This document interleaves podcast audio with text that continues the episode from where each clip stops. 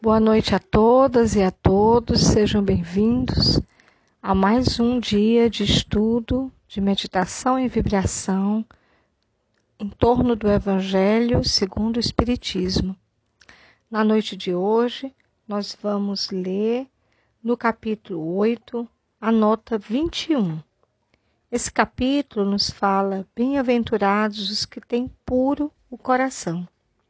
Kardec termina com uma nota que fazendo referência ao item 20, que é uma citação, uma instrução dos espíritos advinda de Vianney Curadares, recebida em Paris, 1863. Nos diz o codificador: quando uma aflição não é consequência dos atos da vida presente, deve-se-lhe buscar as causas numa vida anterior. Tudo aquilo que se dá o nome de capricho da sorte, mas não é do que é feito da justiça de Deus, que não aflige punições arbitrárias, pois quer que a pena esteja sempre em correlação com a falta. Se por sua bondade lançou um véu sobre os nossos atos passados, por outro lado, nos aponta o caminho, dizendo: Quem matou a espada, pela espada perecerá. Palavras que se podem traduzir assim: A criatura é sempre punida por aquilo em que pecou. Se, portanto, alguém sofre o tormento da perda da vista, é que esta lhe foi causa de queda. Talvez tenha sido também causa de outro que outro perdesse a vista que aquele que lhe impôs os maus tratos, falta de cuidados, excesso de trabalho e etc. Nesse caso, passa ele pela pena de talião. É possível que ele próprio, tomado de arrependimento, haja escolhido essa expiação, aplicando assim estas palavras de Jesus: Se teu olho for motivo de escândalo, arranca-o com isso, a gente encerra o capítulo 8.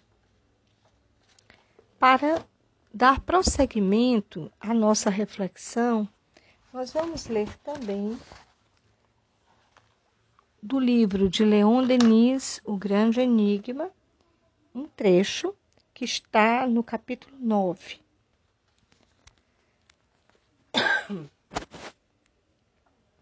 Diz assim: Examinemos rapidamente as objeções mais comuns e mais frequentes, é que consiste em dizer se Deus existe, se Ele é bom, como pretendeis, bondade, justiça, amor, por que o mal e o sofrimento reinam feitos senhores em torno dos seres? Deus é bom e milhões sofrem na alma e na carne. Tudo é dor e aflição na vida das multidões. A iniquidade é soberana em nosso globo, e uma ardente luta pela existência faz todos os dias vítimas sem número. Conforme mostramos em outras partes, o sofrimento é um meio poderoso de educação para as almas, pois desenvolve a sensibilidade, já que é por si mesmo um acréscimo um acréscimo de vida. Por vezes é uma forma de justiça corretiva aos nossos atos anteriores e longínquos. O mal é a consequência da imperfeição humana. Se Deus tivesse feito só seres perfeitos, o mal não existiria. Mas então o universo seria fixo, imobilizado em, seus, em sua monótona perfeição a, a magnífica ascensão das almas através do infinito seria suprimida de, de chofre. Nada mais a conquistar, nada mais a desejar. Ora, que seria uma perfeição sem méritos, sem esforços para obtê-la? Teria qualquer valor aos nossos olhos? Em resumo, o mal é o menos evoluído para o mais o inferior para o superior, a alma para Deus. Deus nos fez livres. Daí o mal, fase transitória de nossa, as nossas ascensões. A liberdade é a condição necessária da variante da unidade universal. Sem isso, a monotonia teria feito um universo insuportável. Deus nos deu a liberdade com essa impulsão de vida inicial, pela qual se evoluirá pelo seu próprio esforço, através dos espaços e dos tempos sem limite, sobre a escala das vidas sucessivas, a superfície dos mundos que povoam a imensidade. A nota de Kardec nos alerta para que estejamos sempre conscientes de que a Terra é, é um lugar de aperfeiçoamento. Que se estamos com os olhos vendados da, nossas da nossa realidade passada, das vidas passadas, de nossa reencarnação, é porque devemos manter o véu do esquecimento, mas devemos ter certeza de que todas as aflições têm uma causa, e a causa que é o mal que está em toda a humanidade.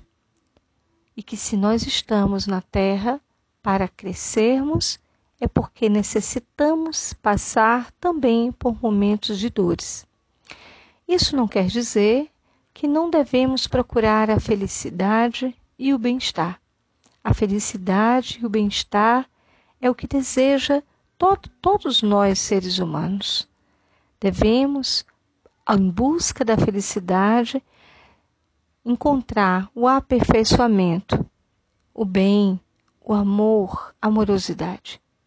Vamos meditar nessas palavras, tendo sempre em mente que a finalidade a nossa experiência no mundo material é o crescimento e o aperfeiçoamento da alma, para que chegarem, para que possamos chegar aos altiplanos, para que possamos burilar sempre o nosso espírito. Vamos então passar para o momento final do nosso evangelho de hoje com a nossa prece e as vibrações da noite de hoje.